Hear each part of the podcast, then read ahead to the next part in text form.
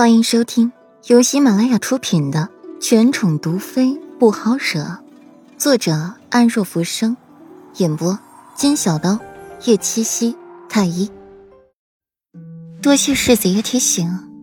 顾阮凤眸不经意间划过一丝冷意，他是厌倦那些勾心斗角、权谋之术，但若是事情发生在自己身上，自己也是不吝赐教、讨教数倍还之。平城的夜色很美，只是顾阮从不曾出府，也从未见过。裴玉漫不经心地打量着顾阮，只见他眸色平淡，沉静这张脸，看不出喜怒悲，有一种他见过无数次这样夜色的感觉。顾阮目光眺望着远方，凤眸出现了丝丝缕缕的眷恋、怀念。想什么呢？在想，与世子爷一同出来当真是无趣的紧。世子爷，难道就没有什么比较好玩的去处？比如方家小少爷现在的水深火热，我就非常想要一看究竟。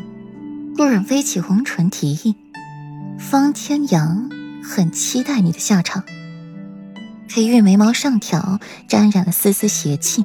模样华艳迷丽，竟是比女子还要勾魂夺魄，就连顾阮也不禁为之所迷，甘拜下风。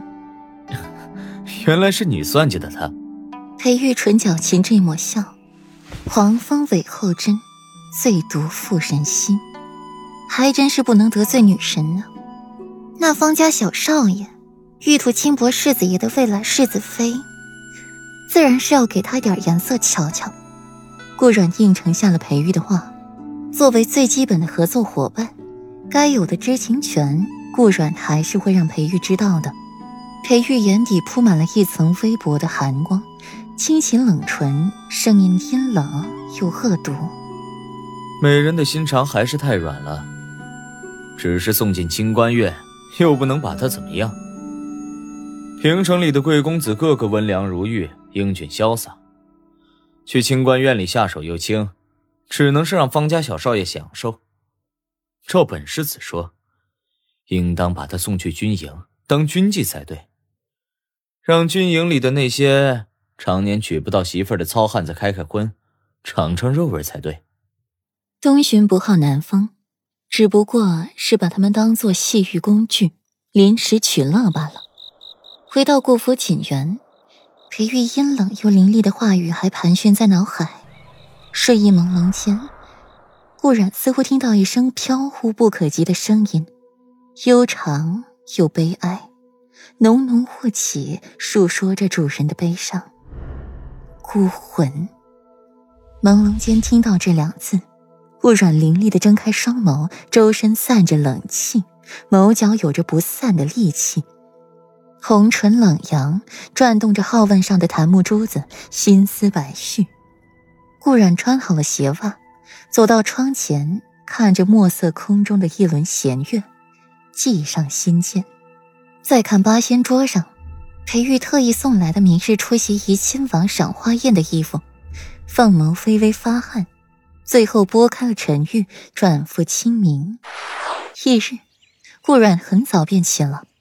坐在了梳妆台前，看着镜子里的自己，只觉得万分陌生，好似从来没有见过这张脸似的。四小姐好美。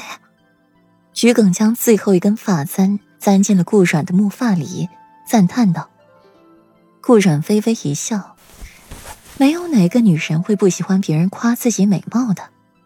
走吧，莫要让母亲他们久等了。”顾阮低垂着眸子，让桔梗看不清他在想什么。顾阮在大门口的时候，已经有人候在那里了。顾阮不慌不忙地走过去，扶礼道：“大姐、二姐、五妹、六妹，四妹妹快起！”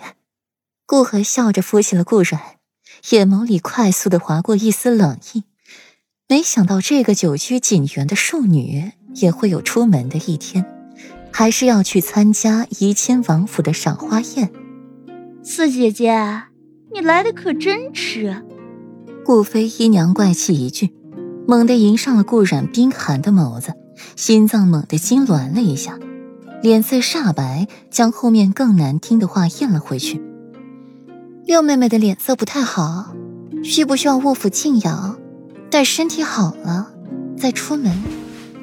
顾阮悠悠开口，眸中的戏谑一闪而过。不需要。顾飞有些气急败坏，他就是不懂，明明他们都是从一个娘胎里出来的，为什么容貌就这么天差地别？每次顾飞看到这张脸，心就在呕血。顾阮没理顾飞，安静的站在一处等大夫人和老夫人，在微微府里，最后坐上了马车。六妹妹，我的脸上有花是吗？